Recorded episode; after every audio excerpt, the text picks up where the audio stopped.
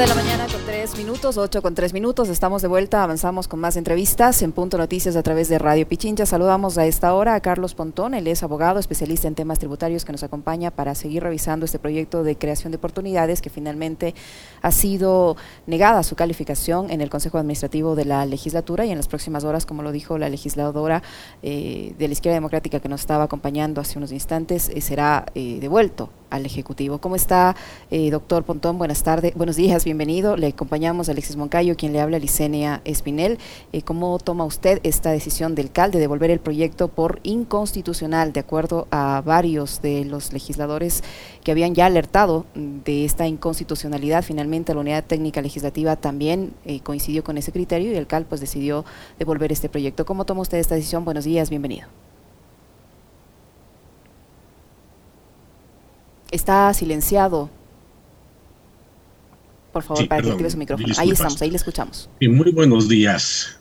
Bueno, Alexis, Licenia, pues un gusto estar aquí.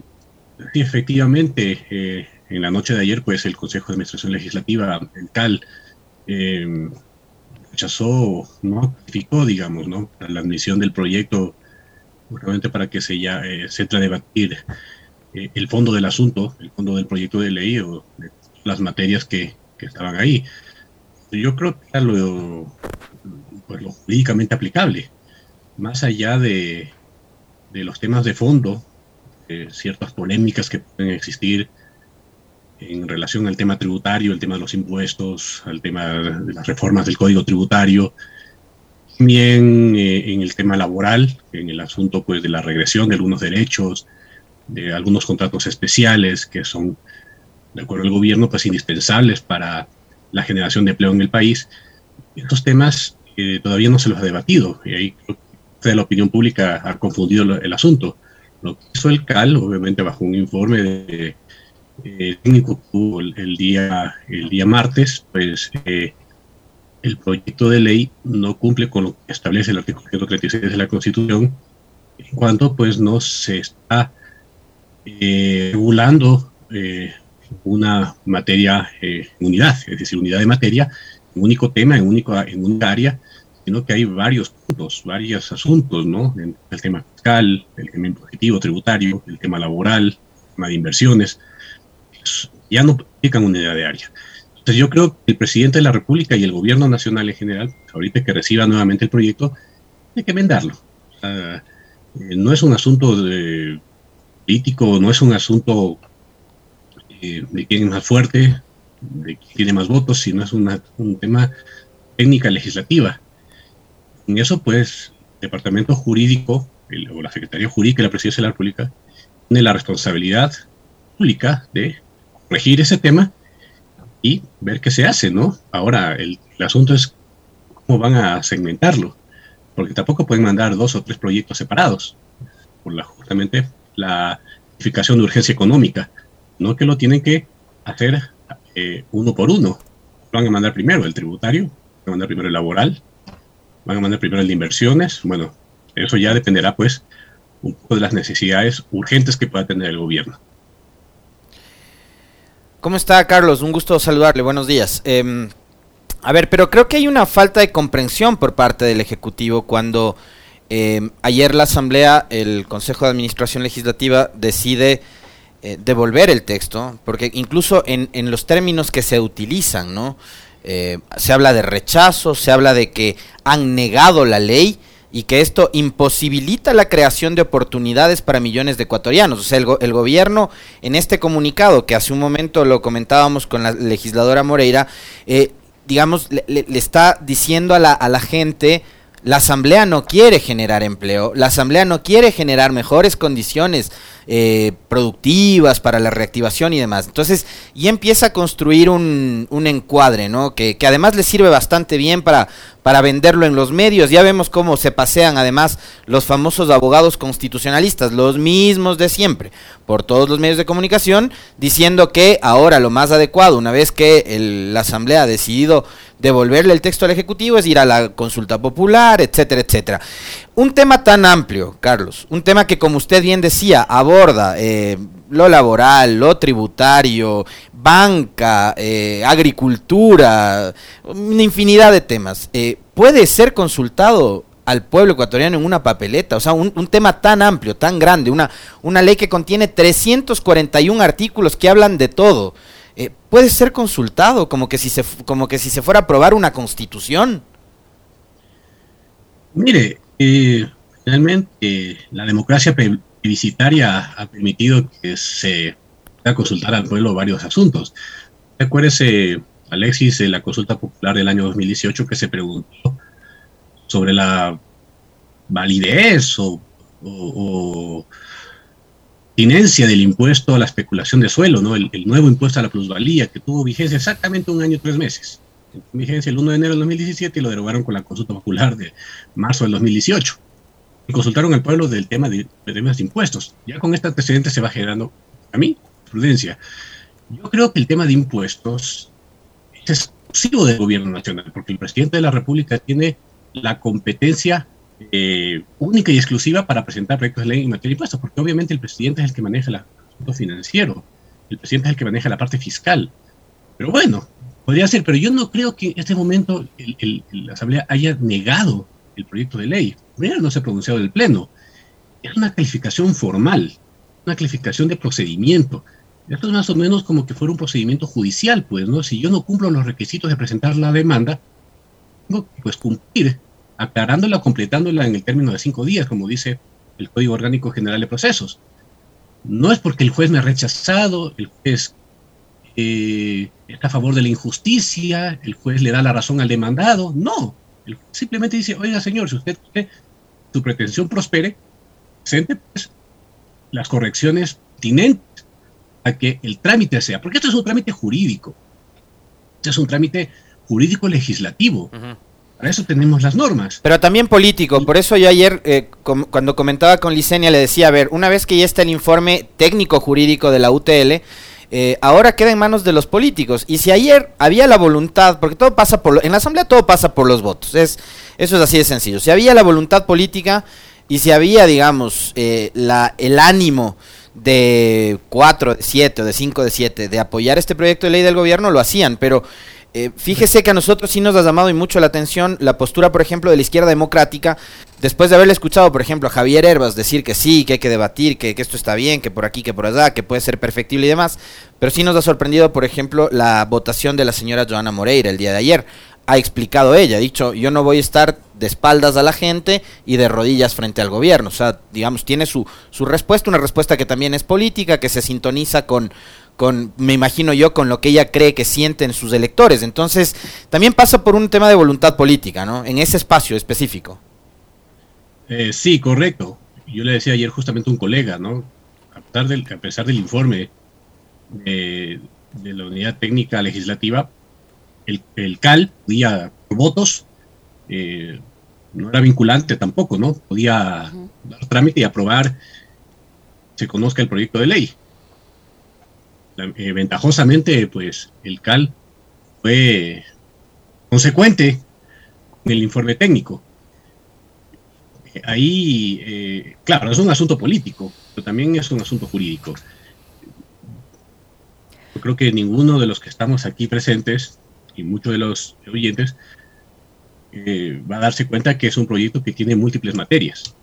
Entonces, ¿cómo vamos a presentar un proyecto con asuntos tan delicados que es el asunto laboral, el asunto tributario, el asunto de inversiones, el asunto de bancas, el tema de agricultura, probarlo en 30 días bajo, bajo la calificación de proyecto, proyecto económico urgente.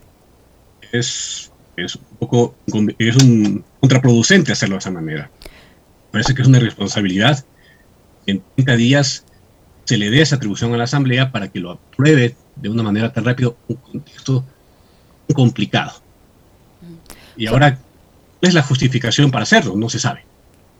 Son las 8 de la mañana con 12 minutos, 8 con 12 minutos. Conversamos con el abogado Carlos Pontón, especialista en temas tributarios. Abogado Pontón, eh, muchos analistas aseguraban eh, antes de este desenlace en el Consejo Administrativo de la Legislatura que este proyecto de creación de oportunidades al abarcar varias materias, además de inconstitucional, era regresivo eh, sobre todo en materia laboral y en materia tributaria. Usted es experto en materia tributaria.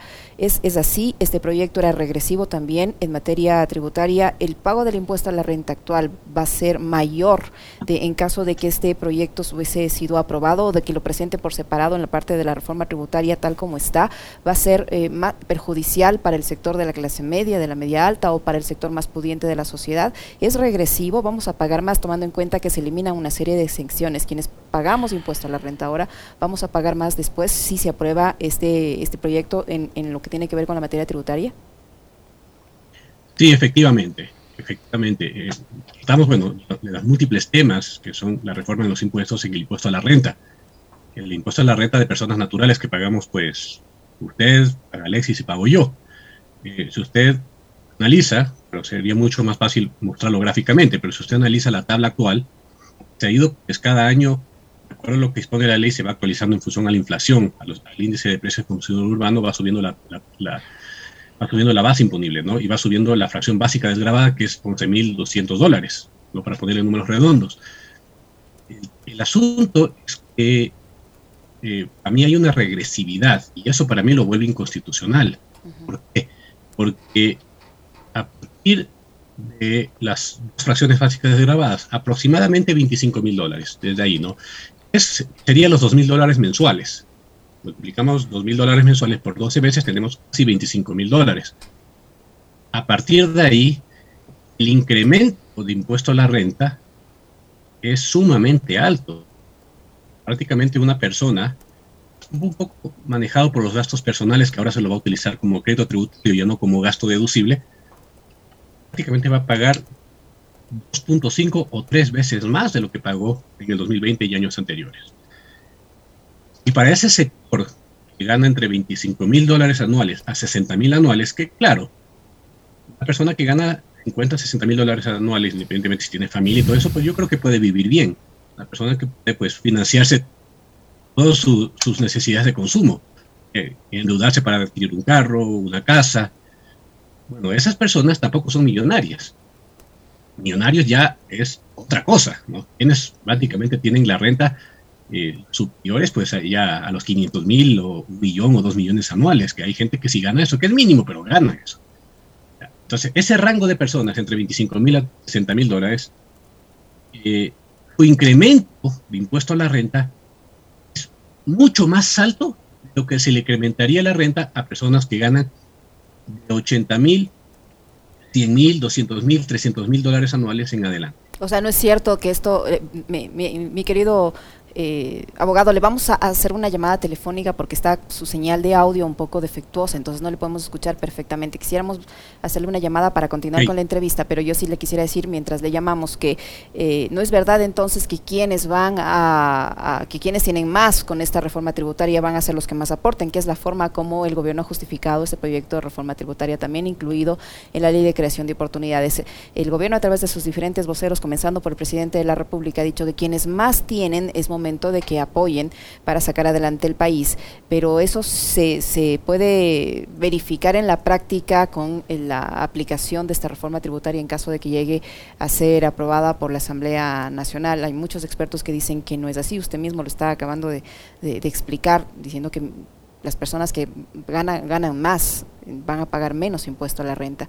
Vamos a tratar entonces de conectar con el abogado Carlos Pontón, experto en materia tributaria, que está eh, con nosotros en esta entrevista. Vamos a mejorar su señal para que ustedes puedan escucharlo en plenitud, eh, las explicaciones que nos está dando al respecto. Ahí lo tenemos, doctor. Eh, le escuchamos. Adelante. Ya, sí, mil disculpas por el tema del audio. sí, efectivamente, el, el, asunto no es medirlo pues al que más tiene más paga. Evidentemente que la tabla va a generar incremento en todos los rubros, en todos los, en todas las líneas de la, de la, de la tabla progresiva. El tema es que lo van a achicar para eh, los sectores más amplios, o sea, los que tienen más mayor capacidad contributiva. ¿ya? En cambio, para el sector entre 20 mil a 60 mil dólares, el incremento es más alto. Por ejemplo, una persona que gana 30 mil al año, su incremento será del 100% de impuesto a la renta. Mientras que las personas que ganan 80 mil, su incremento será únicamente 75, 60 o 50%. Una persona que llegase a ganar un millón, el incremento no es más el 5%. Entonces, en ese incremento no hay progresividad. En ese incremento lo que existe es una regresividad en las personas que tienen menos ingresos a nivel eh, a nivel anual. Entonces, por eso lo vuelve progresivo. Entonces, sí afecta a la clase media, porque quienes están en esa tabla básicamente son los de la clase media. Los que ganan menos de 20 mil, los que ganan menos de 10 mil, bueno, ellos no van a tener mayor afectación. Pero sí los que ganan de 25 mil hasta 60 mil, ese es el rango en donde se le va a cargar el peso tributario, el peso de la recaudación, y no los que ganan más de 100 mil o los que ganan más de 200 mil. Ese es lo que yo quería dejar claro y por sentado. Alexis. Doctor, eh, había una discusión con respecto de la recaudación que se podía obtener con la aplicación de esta, de esta ley. Eh, se hablaba de más o menos 700 millones de dólares, algo parecido a lo que el Fondo Monetario Internacional ha entregado en los últimos meses o días al país. Eh, tomando en cuenta que hay un déficit de más de 7 mil millones de dólares, ¿cuáles deberían ser las opciones que el gobierno podría manejar o analizar para em, poder recaudar algo más de esos 700 millones de dólares que, insisto, no serían de gran ayuda si es apenas el 10% de, de, de, lo que corresponde al eh, déficit que tiene actualmente el Ecuador. En el proyecto de ley creo que hay algo interesante que es el tema de la, de la repatriación de capitales, ¿no? A través de un impuesto a los activos en el exterior de personas que por algún motivo tienen los activos en el exterior de manera justificada o injustificada. Hay gente que tiene escondida los activos en el exterior, hay gente que tiene eh, cuentas a nombre de testaferros, a nombre de sociedades fantasmas, y que no la declaran aquí, no, no han presentado declaración patrimonial y tampoco han pagado impuestos. Entonces, hay como, sí, un incentivo, un beneficio en que dice, mira, tráeme el dinero, eh, te esculpamos de toda posibilidad de, eh, defraudación tributaria, de incremento privado no justificado, no así pues por los delitos de enriquecimiento ilícito, de cohecho, de peculado, de corrupción, de lavado de activos, eso no te vamos a culpar.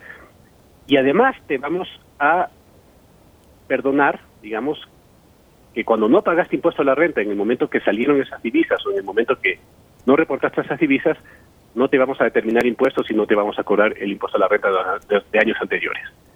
Metes el dinero, y, eh, digamos, entran los dólares al país, reactivas la economía, reactivas el sistema financiero.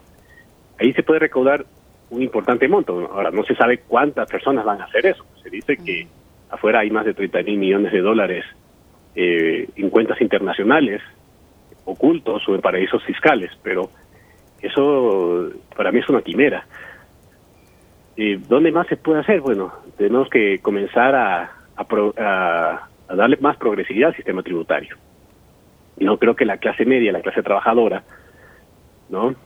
vaya a aguantar eh, más impuestos. Tampoco las empresas, las empresas, sobre todo las medianas, las pequeñas, eh, las microempresas, peor aún, van a aguantar esta situación.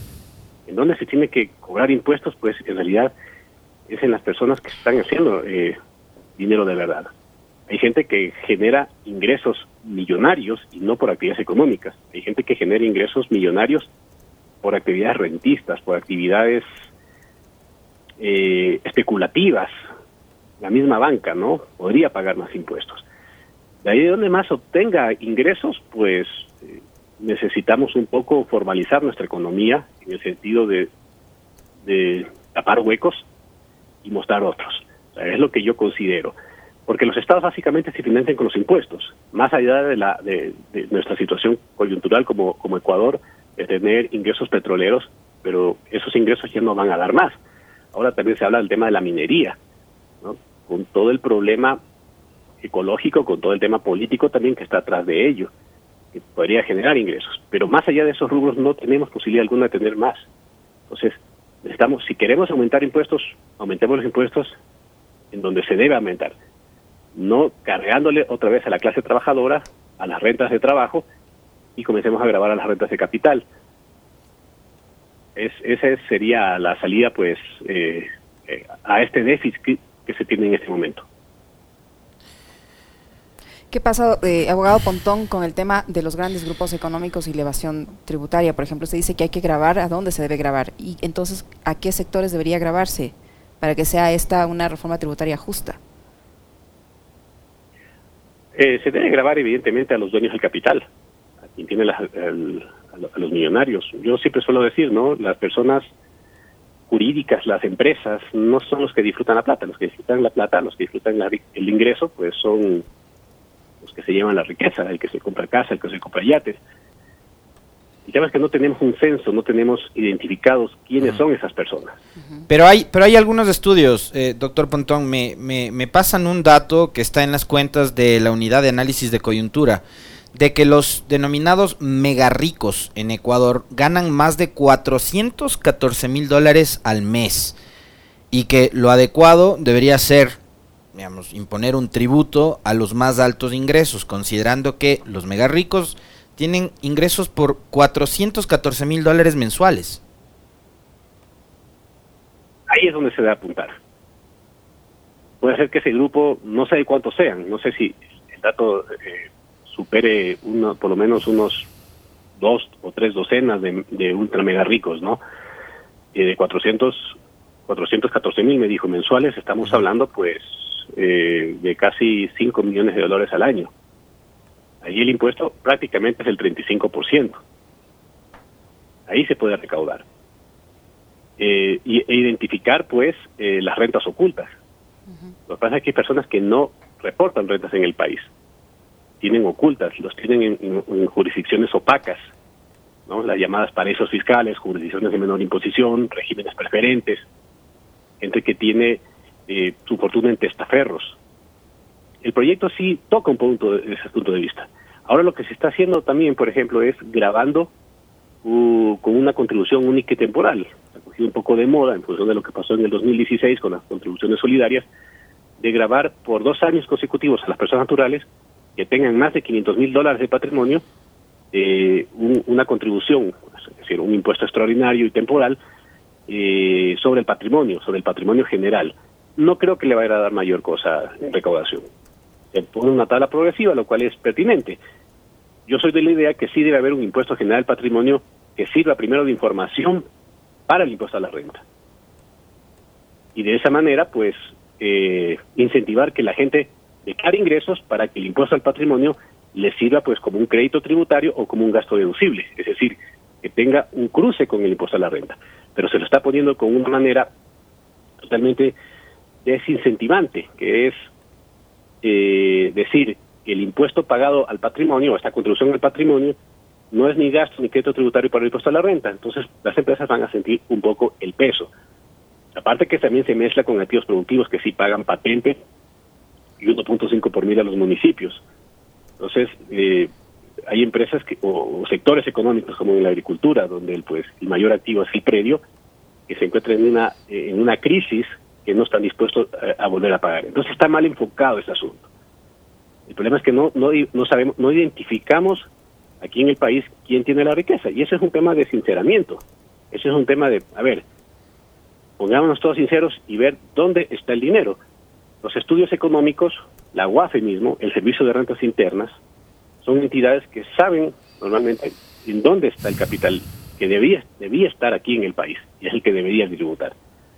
Pero si seguimos con estos, con estos de que todo el mundo debe tributar, que hay que poner el, hay que poner el hombro, hay que darle la mano al país, pero solamente son las mismas personas, eh, los mismos trabajadores, los mismos profesionales que son los que soportan el peso de la tributación, ¿no? Y también incluirlos pues a las a las a las pymes, ¿no? A las a las pequeñas y medianas empresas, que son los que soportan la carga tributaria.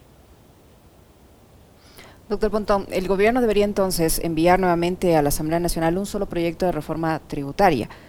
¿Usted cree que eh, este proyecto debe ser modificado en respecto al que está incluido en la ley de, creación de oportunidades, acogiendo todos estos criterios de diferentes sectores que han rechazado el mismo por considerarlo eh, regresivo, como usted mismo lo acaba de mencionar? ¿Cree que debe ser modificado?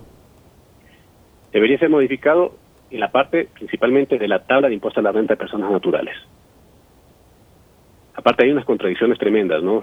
Se elimina prácticamente el impuesto a la herencia, diciendo que se exoneran pues a, los, las herencias entre hijos y padres, que es casi la totalidad de herencias, pero se cobra una contribución única al patrimonio. Entonces, eh, no, no tiene mucho sentido eliminar el impuesto a la herencia y crear una contribución a todas las personas que tienen más de 500 mil dólares de patrimonio. Yo modificaría la tabla, cargaría más el peso en los últimos rubros y no en los rubros intermedios, porque eso lo vuelve regresivo eh, y trabajar sobre la misma base. También hay unas reformas interesantes en el código tributario, no, solamente en los impuestos. Por ejemplo, se le quita mucho mucho poder discrecional al servicio de rentas internas, que el servicio de rentas internas tenga criterios más objetivos, más reglados para eh, calificar eh, la determinación de los impuestos cuando no se controla. Se le quita poder, se crea la mediación tributaria también. Eso es interesante, más allá si podemos o no estar de acuerdo, se, vuelve al debate. Hay un cambio paradigmático en el asunto de que la deuda tributaria eh, puede transarse, puede conciliarse antes de juicio o durante el juicio. Ahora, ¿qué poder van a tener los, eh, los representantes del Servicio de Rentas Internas o de las administraciones tributarias para negociar una deuda que le pertenece al Estado, ¿no? a un, a un crédito tributario que le pertenece al Estado? ¿Qué capacidad tiene un procurador del SRI para decir, ok, negociemos los intereses, bajemos la deuda, suprimamos las medidas cautelares en una deuda firme, cuando la deuda, pues, o, el derecho de cobrar el impuesto le pertenece al fisco, que es el Ministerio de Finanzas y el Estado en general. Entonces son asuntos que lo vuelve, lo vuelve, lo vuelve interesante. Incluso en el anteproyecto, pero en el proyecto definitivo lo quitaron, había el arbitraje tributario era, era una figura en donde el contribuyente si quería demandar a la administración tributaria por estar inconforme con, una determinación de impuestos o con un cobro de impuestos, podía elegir alternativamente irse a un arbitraje en vez de irse al tribunal ante los jueces, no al tribunal contencioso tributario. Son asuntos que yo creo que la materia tributaria debe ser única y debería primero presentarse eso por la agencia económica, porque aparte que como se regula impuestos de determinación anual entrarían en vigencias del 1 de enero. Entonces es más urgente, porque si se pasa de enero, tendrían que esperarse hasta el, hasta el 2023 para eh, tener las reformas tributarias deseadas por parte del gobierno. No sé si tienes más inquietudes, Alexis. Muchísimas gracias al, doctor Carlos Puntón, que ha estado con nosotros eh, explicándonos el tema de la reforma tributaria planteada en el proyecto de ley de creación de oportunidades que ha sido finalmente no calificado por la, el eh, Consejo Administrativo de la Legislatura en la Asamblea Nacional. Gracias al doctor Carlos Pontón, abogado y especialista en temas tributarios. Se le asegura que debe enviarse una reforma tributaria por separado, corrigiendo los errores de regresividad que presenta el actual, el actual instrumento para que vuelva a la Asamblea Nacional. Muchísimas gracias, doctor Pontón. Muy amable. Encantado. Igualmente, un buen día para todos. Lo propio, muchas gracias. 8 con 31 minutos, una pausa. Regresamos para conversar sobre el proceso de juicio por la adquisición de pruebas para detectar COVID-19 en el que están siendo procesados el, el ex alcalde de Quito, Jorge Yunda, y 13 personas más, entre ellas la científica Linda Guamá.